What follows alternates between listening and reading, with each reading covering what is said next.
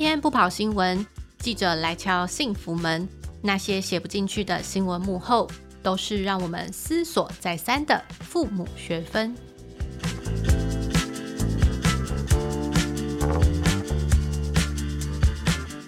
Hello，大家好，欢迎收听亲子天下 Podcast。今天不跑新闻，我是节目主持人易晴。今天是我们节目的第一集哦，我们的节目名称叫做《今天不跑新闻》，所以呢，这个节目呢是由我们亲子天下的记者们来企划和制作完成。那在这个节目里呢，也会由记者来分享他们在采访上面的观察，就有点像是记者的呃采访幕后哦，要来和你聊一聊这些新闻报道里面没有讲到的事情。那因为讲到记者嘛。其实哦，最近几年大家听到记者这个职业，好像都有一点嗯负面的感觉。还有一些网络上啊，可以看到一些言论在谈说，小时不读书，长大当记者哦。不过，其实身为记者，我想我们应该还是一群蛮有使命感的人。我们其实更关心的是那些写不进去的新闻背后，是不是有什么事情可以给我们有更多的省思。那么，因为这个节目啊，看起来都会环绕在记者这个职业，所以呢，今天节目的呃一开始哦，我们特别邀请到亲子天下媒体中心的副总编辑苏戴伦，还有我们的资深记者李佩璇，要来和我们聊一聊记者这个工作。那我们先请两位跟大家打招呼。好，Hello，大家好，我是戴伦。大家好，我是佩璇。今天这两位来到我们节目现场，所以你们就有一些重要的责任。我们就来来聊一聊，到底记者是什么工作啊？所以想先问问看戴伦说，那你自己是怎么呃开始从事这个新闻工作的呢？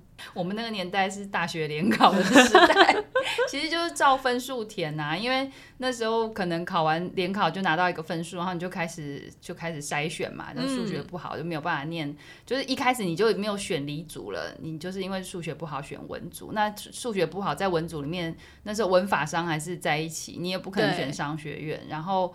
这样子，呃，筛筛筛筛下来，好像就是剩下那个就是新闻。所以我觉得现在在做这些题目，学习历程答案，我觉得格外有感触，真的是那个呃年轻人的探索真的非常重要，真的不要在中学的时候就一直在读书啊求成绩，如果有很多其他机会去探索是很重要的。我刚开始这个很无聊，就是念新闻系的理由是这样，然后毕业之后就开始找记者的工作，只是说我觉得可以稍微提一点，就是。做记者这个行业，应该是越做越觉得有兴趣。然后我自己也觉得说，哎，当记者可以在一个媒体比较中立的平台跟立场，去帮帮助呃读者或者是会看到一些问题，然后去帮助一些发声。然后我会觉得是蛮有一个正义感跟价值的事情。嗯，然后对自己个人来讲，就是我就觉得很喜欢采访。就是虽然我是一个很超级内向的人，约访或者打电话都还是会觉得脸皮很薄，可是每次去，当你采访到一个呃，就是活力充沛的人，你感感觉你可以吸收到他的那个正能量，然后你自己整个人会整个重新充电 refuel。嗯，然后再回应刚刚疫情讲说，呃，在现在这个呃大家普遍对记者的印象啊，或者说形象，我觉得有一些误会的年代。我我觉得我们可以借这个题目的讨论，或是我们一些聊采访题目的幕后，大家可以让各位听众更更知道我们在做什么吧。我我我会蛮期待啦。你刚刚这段这段回应，我帮大家总结一下，他一共讲了三次的他的数学不好 我有数学 trauma。好啊，哎，那请问一下佩璇，你自己你自己呢？你的经验是什么？你为什么会来做记者啊？嗯，我是中文系中文所毕业。那其实当初我自己是一开始志向，我就想要当个学者，嗯，就是我就想要在中文的世界里徜徉，哦，对，想要做研究，想要当大学教授，类似这样。可是，在写就是在写硕士论文的时候，因为我研究的是跟女性主义比较有关的题目，我就突然觉得说，这个东西我一直待在就是。呃，我自己研究的领域里面，我一直在写这些东西，但是到底有谁要看？我就觉得很可惜。我希望有机会可以让这些东西被看到。我也想知道，说我念的这些东西到底在这个社会上是不是真的有这些事情？对。所以我那时候就决定说，好，那我不要再继续念书，我想要从业。然后，所以我那时候就是当，我就想要跟文字有关的工作。所以我一开始其实是当编辑。对，然后后来当编辑的时候，就会有一种想望，就是你当你在编别人的文章，就会觉得说。好，希望可以再多做一点什么，是对，然后刚好就是有这个机会就可以当记者。对我来说，除了受访者以外，跟同事相处，我也觉得很有感觉，就是他们都会传达一个很有正义感，然后甚至就是说会想要有那种解决事情的动机。我觉得这对我来说，嗯，当记者这个行业是一个意想不到的激励吧。对，大概是这样。嗯，了解。所以配选就是想要把自己知道的事情再更传播出去，给更多人知道，让大家知道女性主义，或是任何一件重要的事情，它是需要被广为周知的。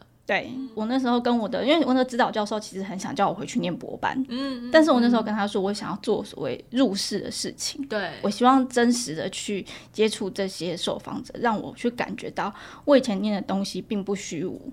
所以我觉得这是一个蛮有意义的事情，嗯、对，了解。然后我要提一下我们低调的主持人，就是张亦晴。去年我们是不是有得到一个那个曾虚白新闻奖的那个媒体素养奖？然后我就记得那时候，呃，疫情去领奖的时候，他那一段那个领奖感言真的是。非常的感人，就是很热血跟感人。然后最后前面落落成，我就我就不提了。最后一句话，那个疫情就提到说，当记者真的是一件很过瘾的事情。然后我这边冒充一下主持人，疫情要不要讲一下你自己写这句话那时候的感想？哦，好，我自己觉得做记者很过瘾，是因为我觉得记者是一个走在时代尖端的一个行业哦。因为其实很多事情我们都是第一个到现场，然后第一个知道，然后我们再把这件事情写出来，让更多人知道，所以总是会让我觉得就是很嗨啊，就觉得哇，你好像掌握了很厉害的讯息。那不管是新闻的讯息，或者是一些人物的采访哦，他们都愿意跟你分享他的所见所闻，他。毕生就所有他呃研究的精华或者什么这些这些历程啦，都会让我觉得做记者是一个很过瘾的工作。就大家总是很愿意跟你讲他的他所有的事情，然后你你就是静静的听，只要需要倾听就可以了，然后再把这些事情写出来。嗯，嗯，了解。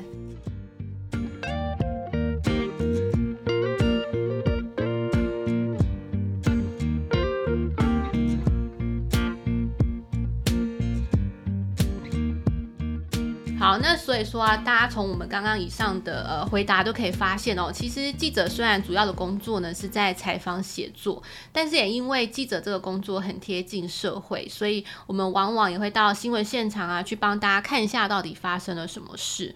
所以呢，这也就回应到我们这个呃 podcast 节目啊，今天不跑新闻的节目宗旨哦，我们就是希望可以来透过这个节目啊，来让大家看一下呃到底这个采访当下有没有。什么有趣的事情，然后有什么样的收获跟改变？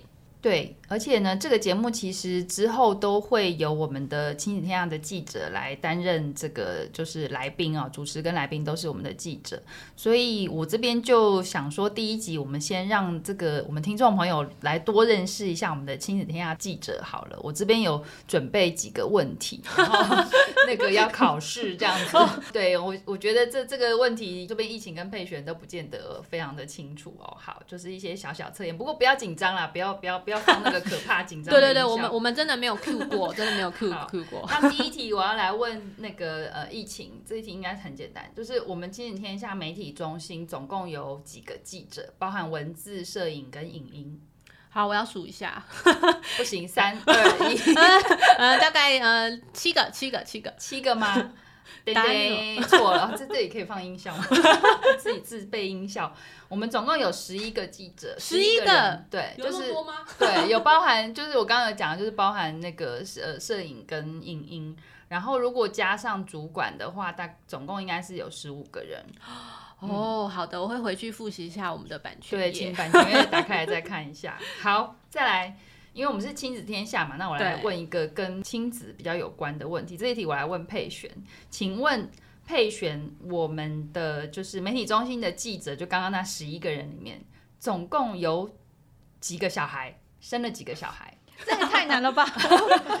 随便讲一个，嗯，好，八个好了。八个吗？哎、欸，其实还蛮接近的。真的吗？对，随便乱讲一个。总共有七个七个小孩，然后我这个是没有算那个主管，因为主管年纪比较大一点，这样子。算主管就会超过。对，没有，就是主管那个年代可能少子化还没那么严重。对，如果是含主管的话，就是有呃十二个人，十二个小孩啦，就是总共再加五个小孩，oh. 所以我们媒体中心的下一代总共有十二个小孩。然后下一代，我再补充年龄，可能从哎最小的是谁？应该是你们两个都很小哈。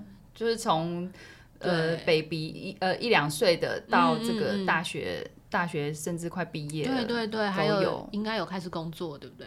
有哎、欸，对，有开始工作的，嗯、对对对，对。相信大家也可以从刚刚我们那个简单的小游戏，有可以发现，其实亲子天下很多的记者，其实大家都兼具两个身份，就是又是记者又是家长。所以我想哦，这也是我们呃这个媒体的特色，哦就是我们特别的友善家庭哦。那所以呢，在我们 Podcast 节目里面呢，能够由记者来分享他们各种的采访幕后，也是有一种兼具家长的温柔，然后又兼具记者这种锐利又监督的眼光哦。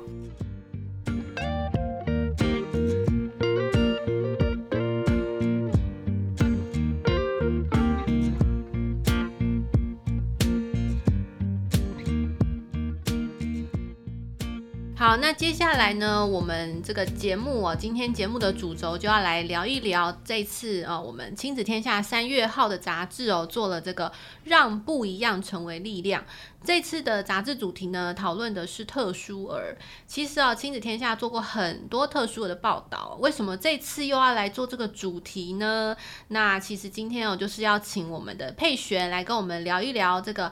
让不一样成为力量，它是什么意思哦？那这次呃三月号里面呃做这个题目的起心动念又是什么呢？其实他刚讲这让不一样成为力量这件事情呢，我们前面还有个前提，就是我们希望可以看见特殊儿。嗯，那为什么要看见这些人？其实是因为刚刚有提到，我们比较常采访的对象可能都是老师啊，或是家长。对对，那我们在现场其实听到很多老师或家长会说，哎。好像最近怎么觉得自闭症的小朋友啊，沟通症的小朋友，这些有特殊需求孩子变多了。是，那我们也觉得很好奇啊，是真的吗？那实际上我们去看数字之后，确实是因为从教育部公布的数字，我们去看了二十年来呢，从六万五千多人增加到十一万六千多，是一点七倍哦。只看特殊的增加了，而且同样是这二十年，可是学生的总数。却是从四百万到现在只有两百九十六万左右。对，因为少子化的关系，对不对？对，所以我们少了将近快一百万的学生。嗯。所以说，我们其实确实是大家会有感觉，他实际上是会有感觉的。在这个教育现场，这些特殊的孩子的数量确实是增加。那所以我们就想要去探问一个问题，就是说，呃。这个增加，我们当然知道说，第一个是跟融合教育有关，嗯，就是说，我们希望这些特殊的孩子，他们从小就可以跟普通孩子尽量一起学习，因为他们未来还是要在这个社会上独立生活。对，所以说，呃，这样子跟大众接触，可以有助于他们更快适应。那一般的孩子也可以透过跟这些特殊孩子相处，去学习到一些不一样的事情。嗯，而且，就是说，我们也希望有一个概念，就是说，你看这些孩子的数量这么多，其实他们未来就是我们孩子的邻居。同事哦，大家都会一起相处，一起生活，对，他就是一个社会群体生活的一份子。嗯。所以说，在这个现况之下，我们希望大家可以用另外一种方式去看待特殊儿，就是说他可能有一些需要帮忙的地方，但是他这些特质也会伴随一些正向的一些特质。对，所以就是说，这个特殊儿，我没有发现这个数字是越来越多，然后呃，也代表我们可能和。这个普通生跟特殊生，他们要一起相处的机会，其实也会越来越多了。所以变成说，呃，我们希望大家可以用一个比较呃正向的眼光来看待特殊生，是这样的意思。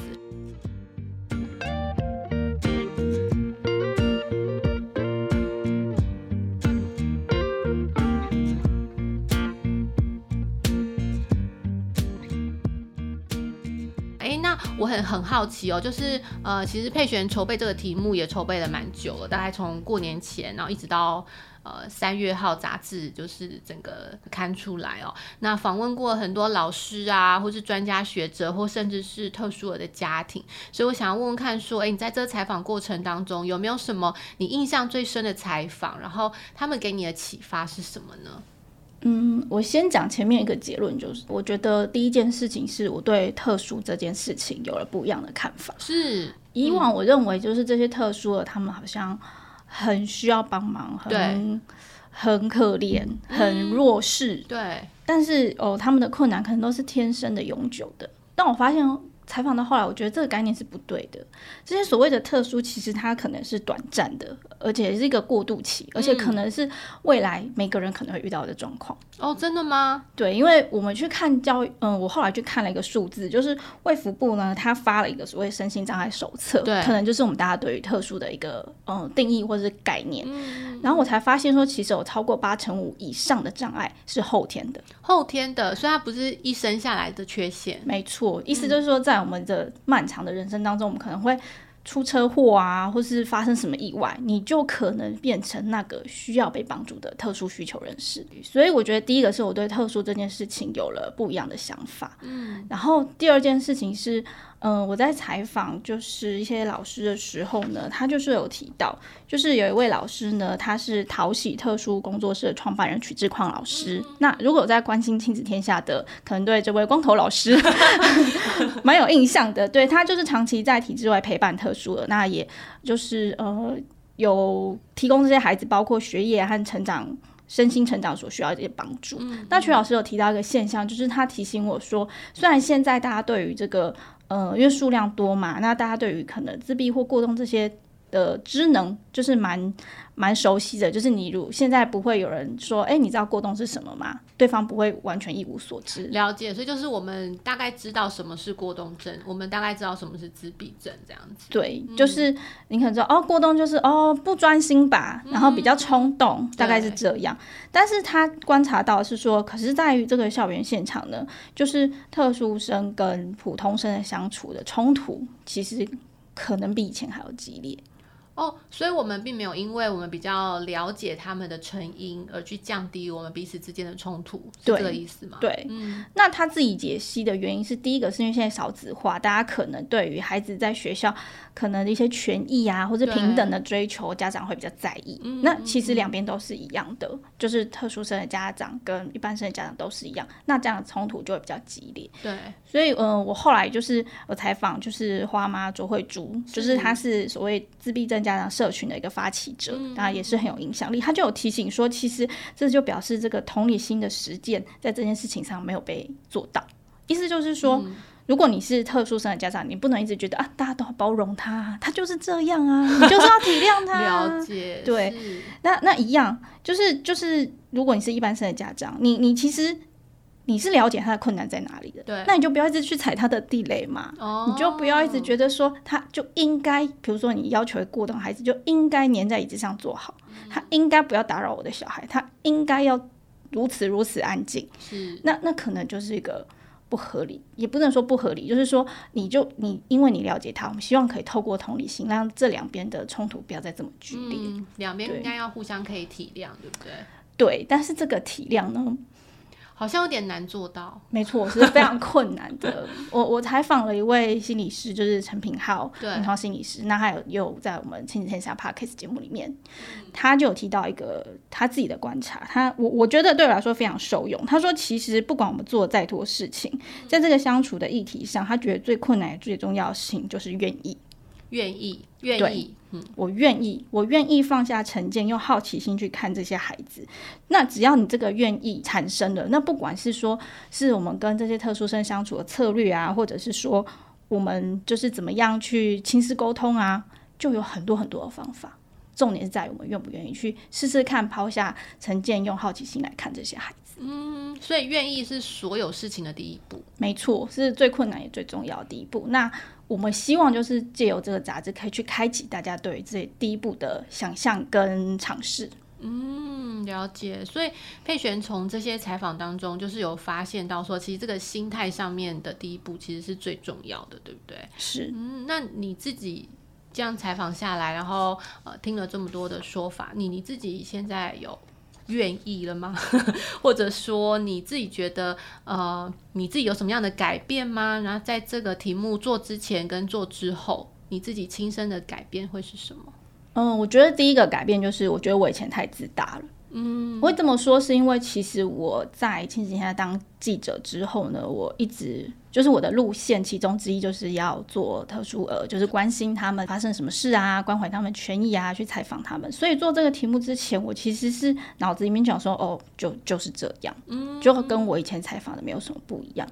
但是后来我才发现，如同刚刚说的，我自己对特殊定义的改变，以及我后来去做了一个采访，我才知道所谓的亲身尝试跟愿意有多重要。嗯、呃，那个采访是这样子的，就是我们采访了一对好朋友，那他是一个特殊特教老师，跟他的好朋友是自闭的自闭症这样子，然后他们两个呢是在小时候在幼儿园的时候就认识了。哦，所以是老师跟他的好朋友，对，然后他们一个人是自闭症，一个人是特教老师，对，那他们两个现在都已经成年，大概三十岁了。OK，对，嗯、那那为什么要采访他们？因为其实在这个小时候，在他们幼儿园第一次相遇的时候呢，呃，这个特教老师呢，他叫呃巧云，嗯，巧云是一个很内向的小孩，OK，让他的这个自闭症好友叫小林，嗯。是小林来找他玩的，可是小林不是有自闭症吗？对，没错，这其实就是刻板印象。其实自闭症有很多很多，他们就是一个不同的个体。那小林就是一个很需要社交的孩子，他就是，一个需要社交的自闭症。对对，哦，好难想象哦。对，可是其实就是就是我们对他们的刻板印象，你会觉得他们好像都不理人，不是？他其实很喜欢交朋友。我们就是想要采访这段友谊嘛，因为也因为他跟这个。小林接触的关系，所以埋下一颗种子，让巧云长大会想要去当特教老师。嗯、那所以我们就觉得这个故事还蛮感人的。这样，对对对。那那一天我们去采访的时候，其实我事前非常忐忑，因为我就想说，小林是自闭症，不知道他可以讲什么，对，很怕他不大会说话。对，然后怕他对我们有戒心啊什么的。那那天采访完全出乎意料之外。嗯、第一是。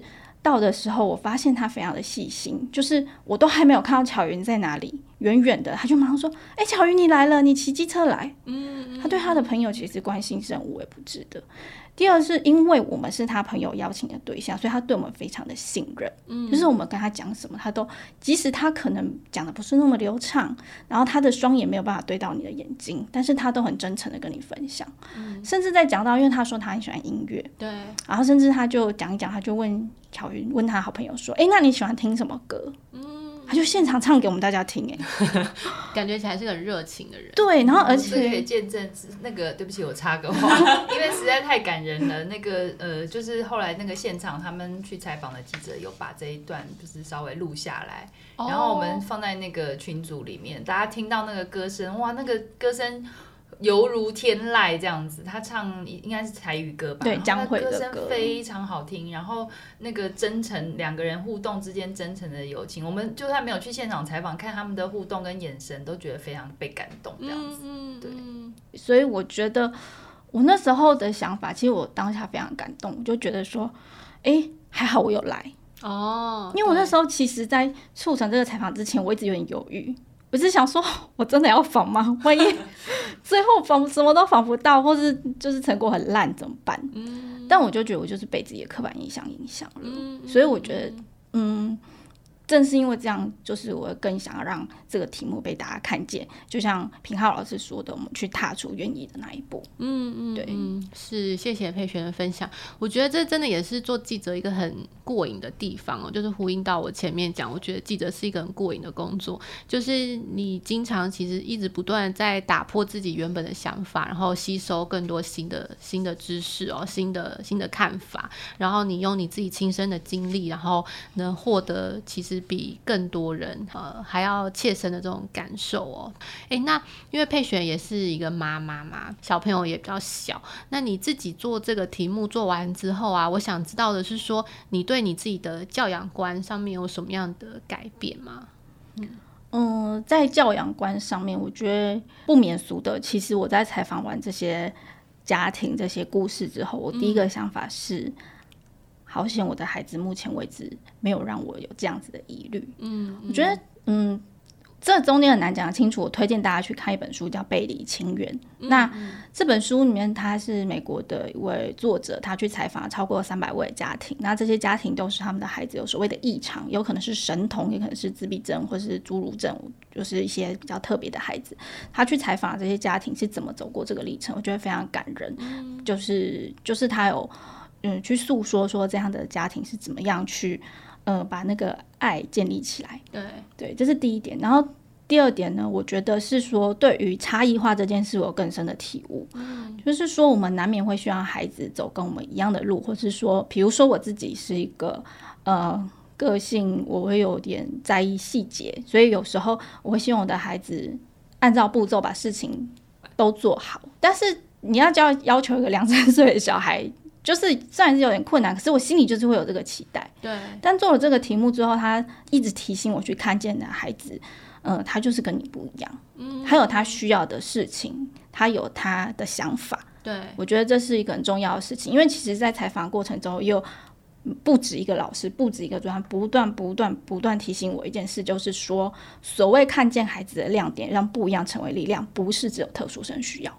哦，他是每一个孩子都需要，嗯，对，所以我觉得这对我来说，在教养上是一个蛮大的提醒，嗯嗯。那最后我也想要分享一个我采访一个家长的故事，就是说他自己是特殊生的妈妈，嗯，然后他有说，就是说我们要做这个题目，我去访问他的时候，他居然问我说：“啊，我可以回答这个问题了吗？”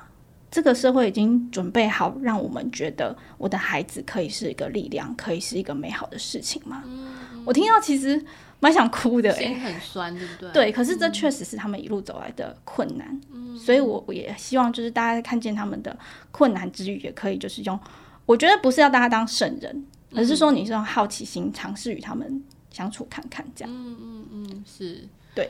好，所以佩璇这边也是提醒我们，就是其实不只是特殊生哦，而是每一个孩子，他们都有自己的，他们都是一个个体哦，他们都有自己想要长成的样子哦，可能也跟呃前阵子那个我的呃你的孩子不是你的孩子所想要阐述的一些价值是蛮类似的。好啊，哎，那戴伦你在那边坐这么久，要来讲点话？对啊，我听听分享听得入迷了。对对对，你刚听下来，你你你自己觉得有什么样的想法？我好像有看到有那昨天在看的时候，就是有一个那个自闭症的家长，他有讲一句话，就是说，当他的孩子可以跟他用文字沟通的时候，因为有很多自闭症孩子是没有语言的嘛，对。然后那孩子跟他呃沟通的第一句话就是说：“为什么是我？为什么我是自闭症？”哦，对。然后这句话就是我那时候看到，我就完全。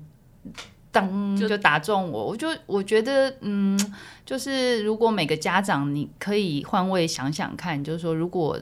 可以，他们可以选择的话，嗯，他们可能也不不愿意有这样子的选择。可是上天就选择了他们，然后来到了这样的家庭。我相信选择呃，就是让这些家长成为特殊小朋友的家长，也是有原因的，因为他们特别的有爱，特别的有宽容。他知道可以在这个家庭被照顾。那呃，我们如果是一般生的家长，呃，我觉得大家可以不妨用这样子的角度去。